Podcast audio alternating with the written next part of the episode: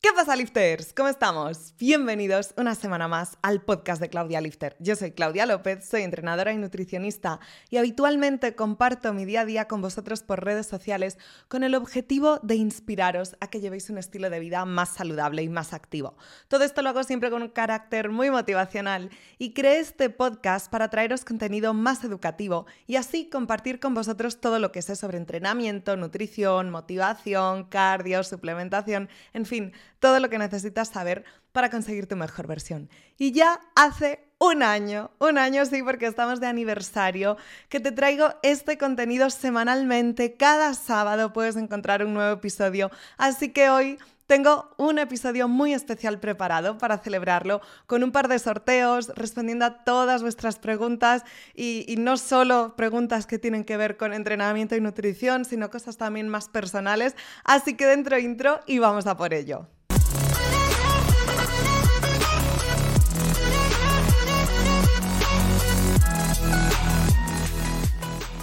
Bueno, os voy a contar cómo va a ir esto. Tenemos dos sorteos. El primero es de un mes de coaching online conmigo. No con nadie de mi equipo, conmigo directamente. Un mes de entrenamiento, nutrición y contacto directo conmigo.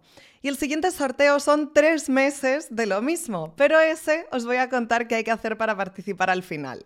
Este primer sorteo de un mes lo va a ganar la persona que me haga la pregunta que más me guste. Esta semana os dejé la cajita de preguntas por stories en mi Instagram, como siempre. Normalmente estas preguntas son las que respondo al final del episodio, pero hoy todo el episodio se va a basar en responder vuestras preguntas, que no todas tienen que ver con entrenamiento y nutrición, hay algunas más personales. Eh, la verdad que hay un montón que me gustan. Entonces lo que he hecho es, en vez de tener la imagen directamente de screenshots de mi Instagram e ir leyendo quién ha hecho cada pregunta, le he pedido a alguien que las escribiese todas. Así que yo ahora no sabré quién ha hecho cada pregunta, iré leyendo la pregunta, responderé y al final diré, ah, pues esta es la que más me ha gustado. Y luego, mm, después de grabar, me iré al móvil a ver quién hizo esa pregunta y contactaré a esa persona por Instagram para decirle que ha ganado el mes de coaching conmigo y lo anunciaré por stories. Así que voy a ir con ello ya y luego al final os digo qué tenéis que hacer para participar en el sorteo de tres meses de coaching conmigo. Vamos con la primera. Y dice, ¿cuándo te has sentido más realizada en tu vida? Madre mía, yo leo esto y ya se me complica. Yo vengo aquí a hablar de entrenamiento y nutrición y este ejercicio de retrospección es un poquito más complicado. Pero yo diría que ha habido dos momentos clave en mi vida. El primero es cuando estaba en cuarto de eso y entró el creo que era vicedirector o algo así de mi instituto, por la puerta de clase y me dijo que había conseguido la beca para estudiar un año en Estados Unidos. Yo apliqué a esta beca, em, que eran becas high school de la Fundación Amancio Ortega y Pedro Barrié de la Maza, y eran para estudiantes gallegos y según tu media podías acceder a ella y luego tenías que hacer unos exámenes de inglés y a la gente que, que pasas el examen le hacían una entrevista y luego de entre todos los entrevistados daban 75 becas a estudiantes de toda Galicia.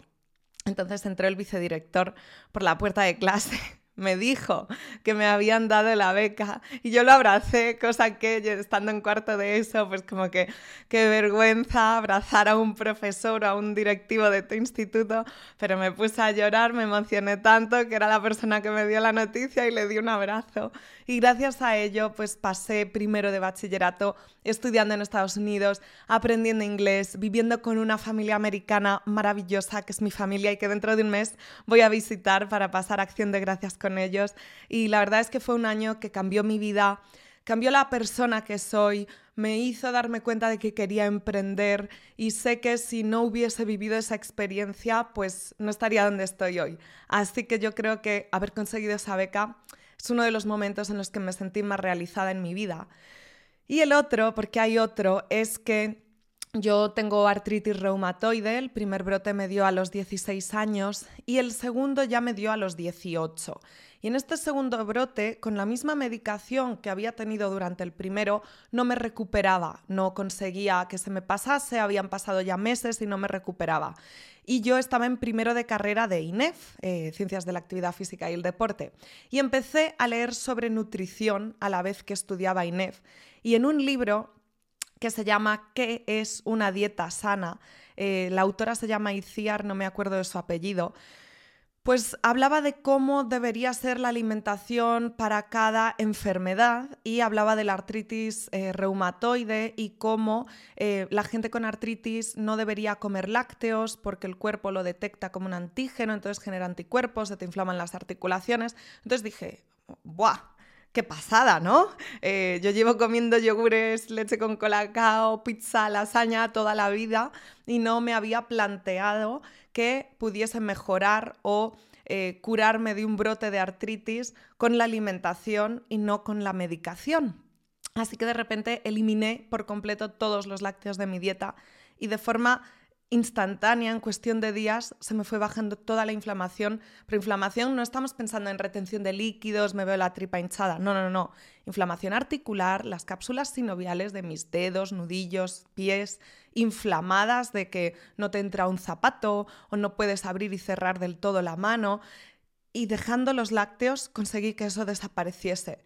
Y eso fue como un momento de eh, un cambio de mentalidad de no me puedo creer que lleve yendo a médicos, haciéndome analíticas, pruebas, más pruebas, eh, medicación, otra diferente, cuatro medicaciones a la semana y que solo con un cambio de alimentación consiga mejorar tanto mi salud.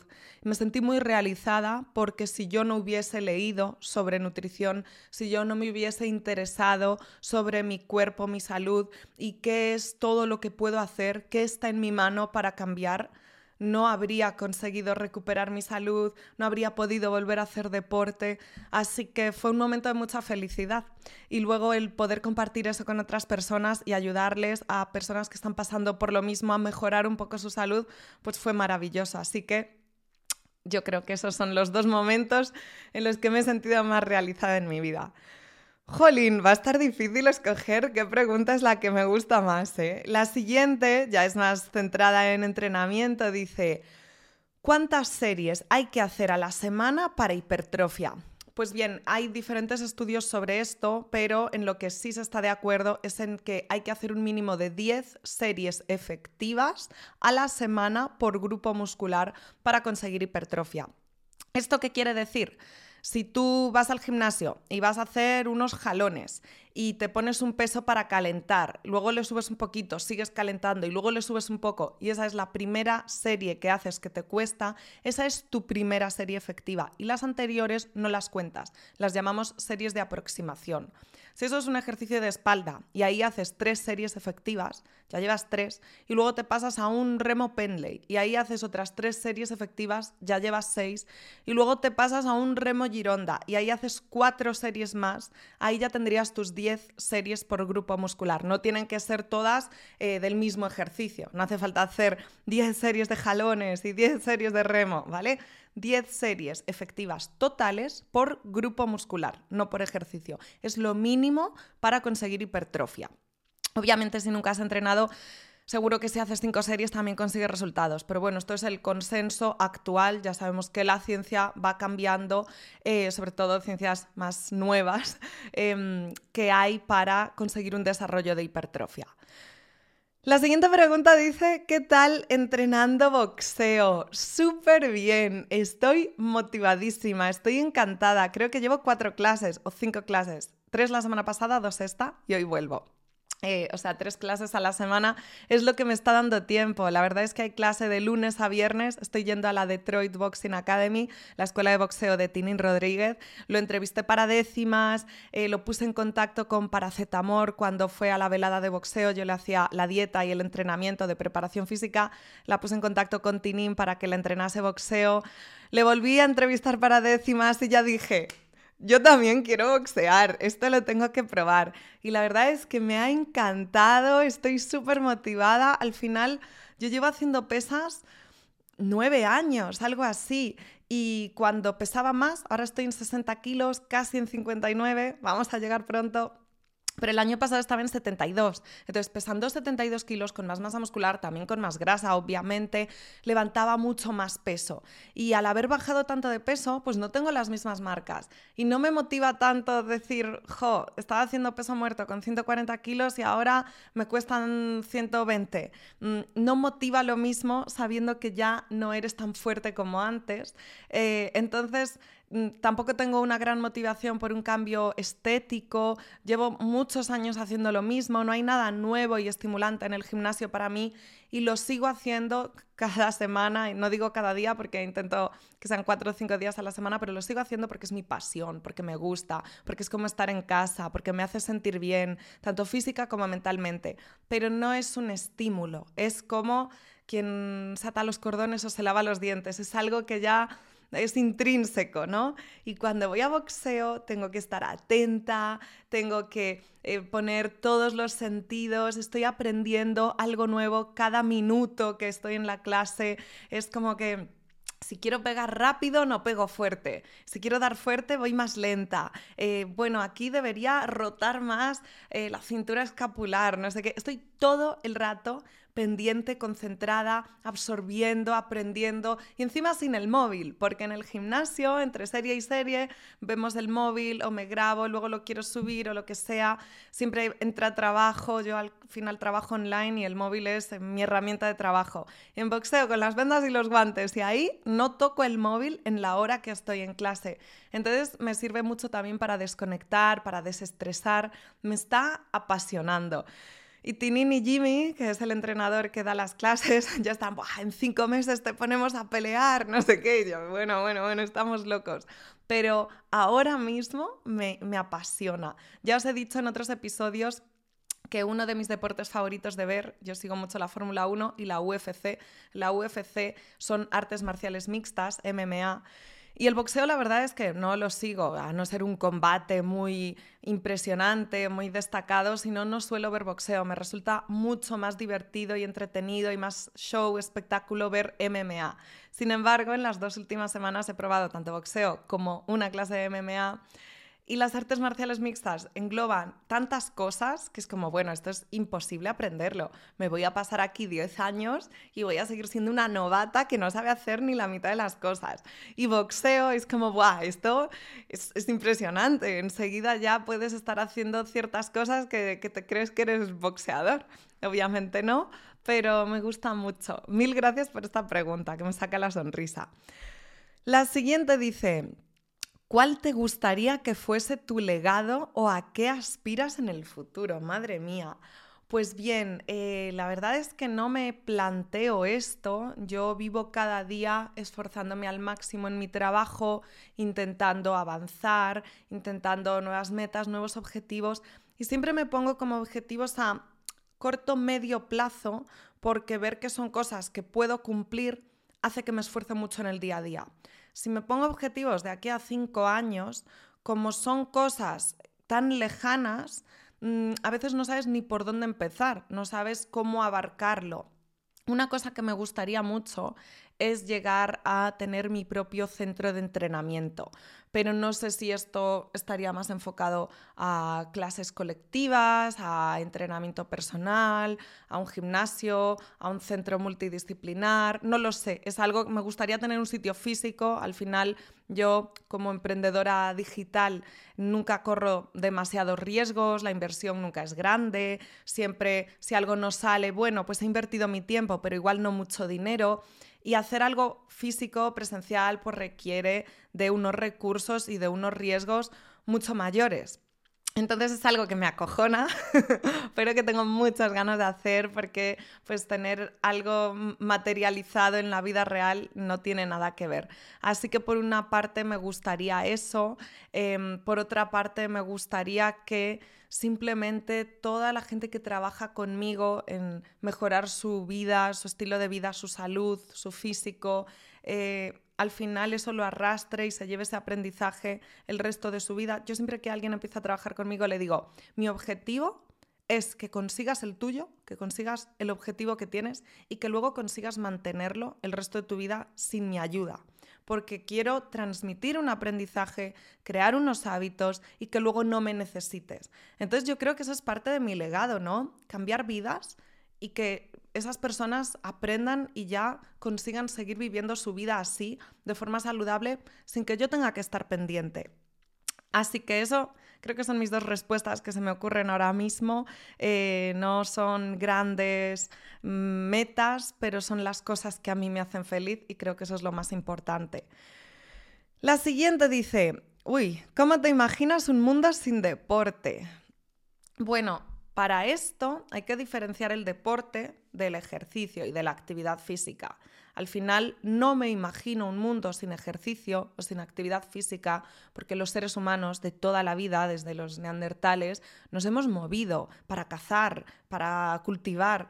Mm, el cuerpo humano no entiende de no moverse, no entiende de sedentarismo. Hoy en día hay tantas enfermedades y tantos problemas de salud porque tenemos una sociedad muy sedentaria y un estilo de vida eh, que nos hace estar todo el día delante del ordenador sin movernos. Entonces, yo no me imagino un mundo sin actividad física, no me imagino un mundo sin hacer ejercicio y sin movimiento. Ahora bien, un mundo sin deporte, el deporte ya es la actividad física arreglada, de competición, equipos, campeonatos. Me imagino un mundo muy triste sin deporte, porque al final el entretenimiento que más me gusta ver son los deportes, son los partidos, son eh, las carreras, las peleas. Entonces, no me quiero imaginar un mundo sin deporte porque yo no veo la tele, yo no veo ningún programa que no sea algo deportivo o una película. Y de hecho las películas que más me gustan son las deportivas o los documentales. Entonces no me lo quiero imaginar, no me preguntéis esto. Mm, la siguiente dice, ¿crees que vivimos en una sociedad que fomenta el alcoholismo y la gente no es consciente? Sí creo que vivimos en una sociedad que fomenta el alcoholismo y creo que hay gente que es consciente de ello y gente que no. En España, por ejemplo, hay mucha tradición de vino. Aquí hay un montón de vinos de denominación de origen muy buenos y es algo social, es algo cultural el tomarse una copa de vino en una comida o una cena. Y ya por no hablar de la cerveza, ¿no? Entonces, yo que desde una temprana edad he sido consciente de la salud, de los daños que produce el alcohol. De hecho, tengo un episodio hace un par de meses sobre los efectos del alcohol, podéis escucharlo y os va a sorprender porque hay muchas cosas a nivel cerebral de las que no somos conscientes. Muchas veces hablamos de alcohol, ah, te estropeas el hígado, uy, la resaca, pero a nivel cerebral, al nivel cognitivo, afecta muchísimo más de lo que somos conscientes. Entonces sí creo que nuestra sociedad fomenta el alcoholismo, al final eh, mm, esto forma parte del capitalismo, ¿no? Y el capitalismo fomenta el consumo de todo. Pero eh, creo que tomar conciencia de ello es cuestión de cada uno, de un trabajo que cada uno tiene que hacer consigo mismo. Muchas veces, de nuevo, volviendo a mis clientes, cuando viene alguien nuevo a trabajar conmigo, a veces lo que más cuesta es dejar el alcohol. Es, Claudia, yo no como tan mal o yo no como mucho, pero la cervecita de tal o el vinito de tal no me lo puedes quitar. Es como, bueno, no te lo querrás quitar tú, pero si no me dejas que yo intente que reduzcas tu consumo de alcohol, no vas a conseguir los objetivos que quieres. Ya sea de rendimiento, de ganancia masa muscular o de pérdida de grasa, el alcohol lo que hace es empeorar todo eso. Entonces, em, me parece que es un ejercicio de cada uno el intentar tener hábitos más saludables. Yo soy la primera, a mí me encanta el vino blanco y de vez en cuando, igual una vez al mes o no sé con qué frecuencia, igual un mes son tres veces y luego paso cuatro meses sin probar gota de alcohol, soy la primera a la que le encanta una copita de un buen vino y lo disfruto. El año pasado...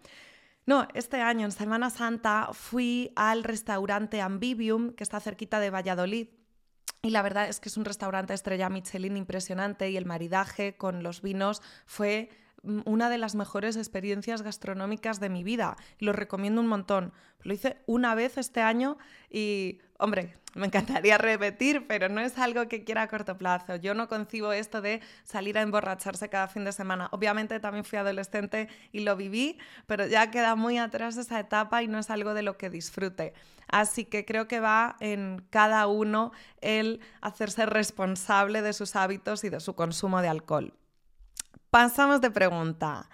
¿Es cierto que para definir hay que hacer más repeticiones con menos peso y en volumen menos repeticiones con más peso? No, esto no es cierto.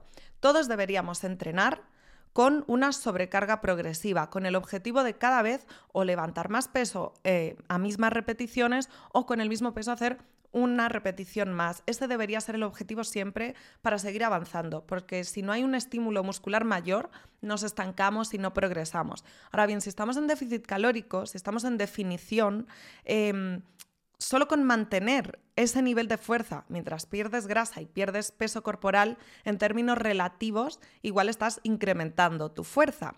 Es decir, si yo el año pasado pesaba 70 kilos y levantaba 100 de sentadilla y este año peso 60 kilos y sigo levantando 100 de sentadilla, ojo, me he hecho más fuerte, porque en términos de fuerza relativa estoy más fuerte que antes que pierdo 3 kilos de sentadilla pero bajo 10, sigo más fuerte. Ahora, que pierdo 10 kilos de peso corporal pero levanto 30 kilos menos en sentadilla, me he hecho más débil. Y no sería raro por el déficit calórico, pero no es lo ideal. Pero el entrenamiento debería ser el mismo, estés en volumen o en definición. Quizá en volumen consigas meter más volumen de entrenamiento, aguantas entrenamientos más largos, tienes más energía, menos fatiga y en definición estás más cansado, te cuesta más, tus marcas van bajando, pero no por esto el número de series y repeticiones, la configuración de la serie debería cambiar. Siguiente pregunta. ¿Cambiarías algo de tu vida si te quedase un año de vida? Estamos profundos, ¿eh? Ojito con la pregunta. Pues bien, yo creo que lo que cambiaría sería visitar más a mi familia y pasar más tiempo con mis amigos.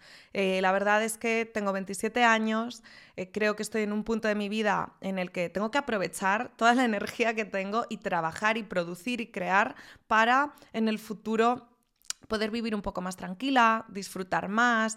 Eh, creo que estoy en una época en la que es lo que me toca hacer. Ahora bien, si me quedase solo un año de vida, pues seguro que diría, no tengo que trabajar hoy y sembrar hoy para recoger mañana, voy a disfrutar del tiempo que me queda y pasar más tiempo con mis seres queridos. Yo voy a Galicia con cierta frecuencia, cada dos, tres meses, depende de la época del año y el trabajo que tenga, a ver a mi familia y mis amigos de allí y quizá iría eh, cada dos semanas, si solo me queda un año, o me iría a vivir allí. Y yo en Madrid quedo con mis amigas, pues cada dos semanas y quizás si me quedase un año quedaría todos los días. Eh, son estas cosas que sí cambiaría si tuviese una fecha límite, pero creo que sin vivir pensando en que se acaba nuestra vida mañana y teniendo un poco de coherencia y de mis metas futuras, pues dedicarle más tiempo al trabajo hoy en día es lo que me va a permitir tener la vida que quiero. Entonces estoy contenta con cómo vivo actualmente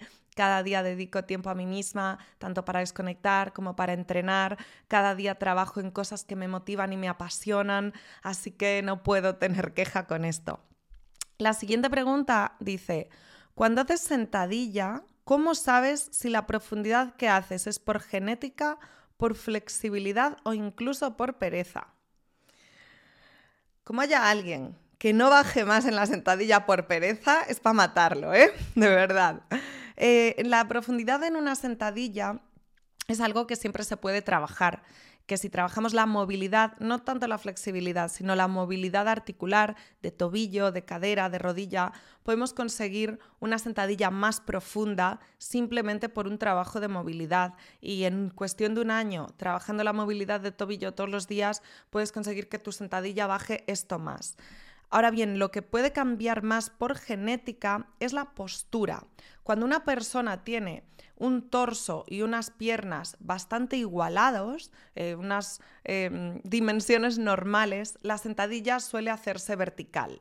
Vertical es decir, con la espalda bastante erguida. Cuando una persona tiene las piernas más cortas y el torso más largo, se hace súper vertical. Ves la espalda así y luego ves rodilla y tobillo. Y cuando una persona tiene las piernas muy largas, el fémur precisamente, de la rodilla a la cadera muy larga, en comparación con el torso, y el torso es más cortito, que es mi caso, en este caso la sentadilla se hace más inclinada hacia adelante. Y es así y hay gente que dice, no, es que la rodilla no puede pasar del tobillo. Mentira. La rodilla tiene que pasar porque si no, no bajas.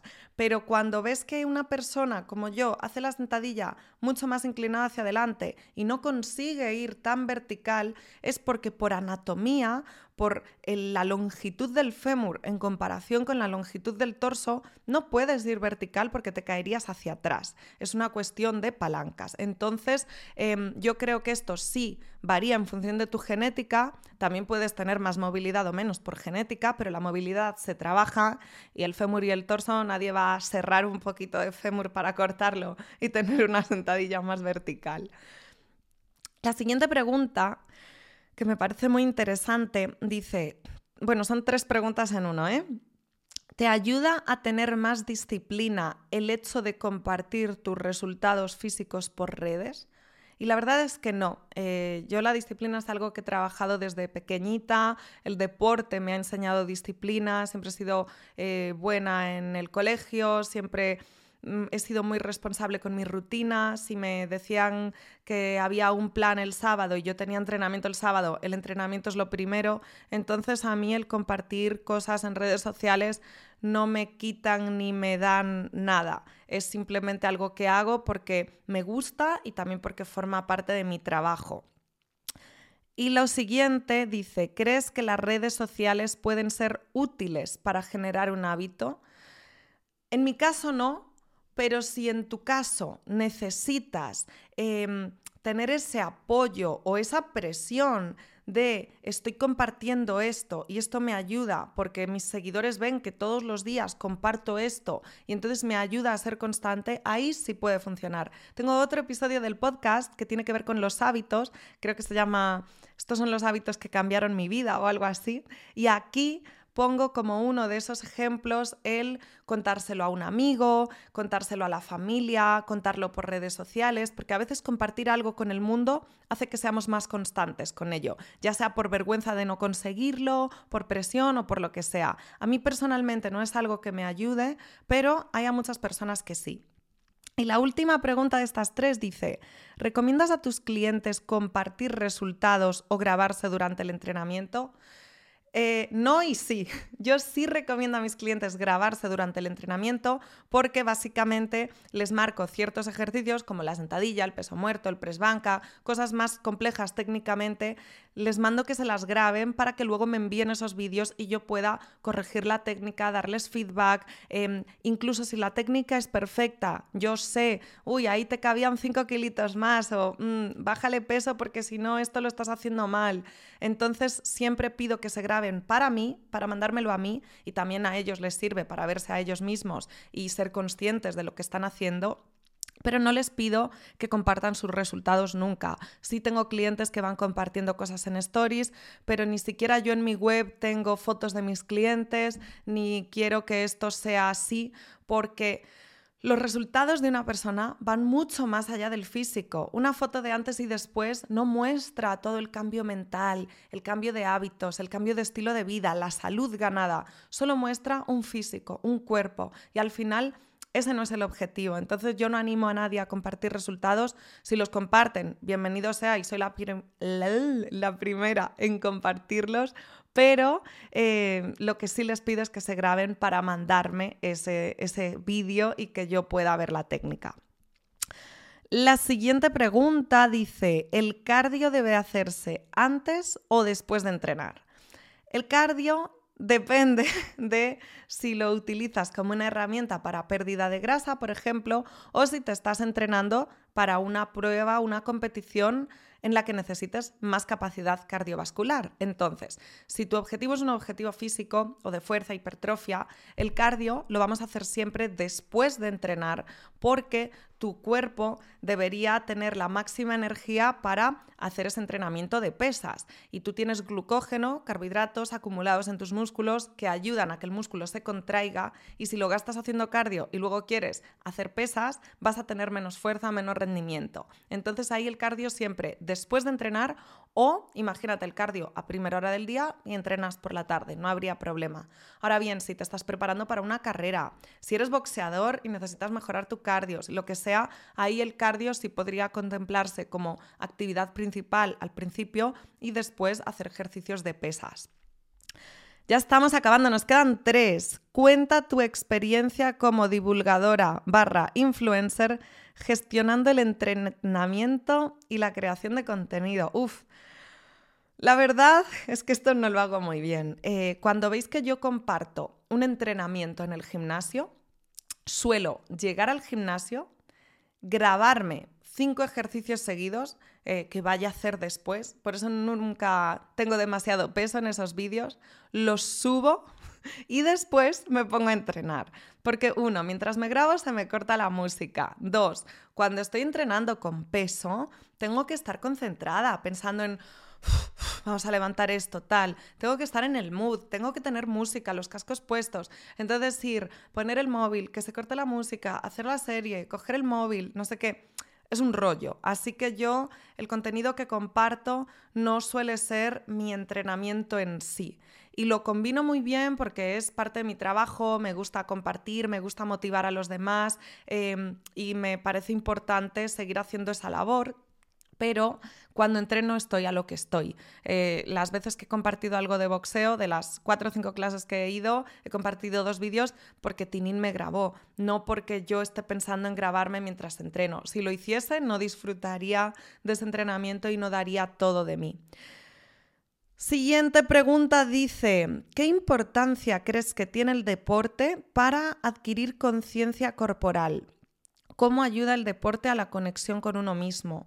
Esto me parece importantísimo porque yo creo que cuando eres deportista te conoces muy bien, te conoces mejor que nadie, eh, sabes dónde están tus límites, también tienes una tolerancia al dolor mayor y una capacidad de sufrimiento mayor y una fuerza de voluntad mayor. Entonces creo que cuando uno es deportista sabe escuchar a su cuerpo mucho mejor.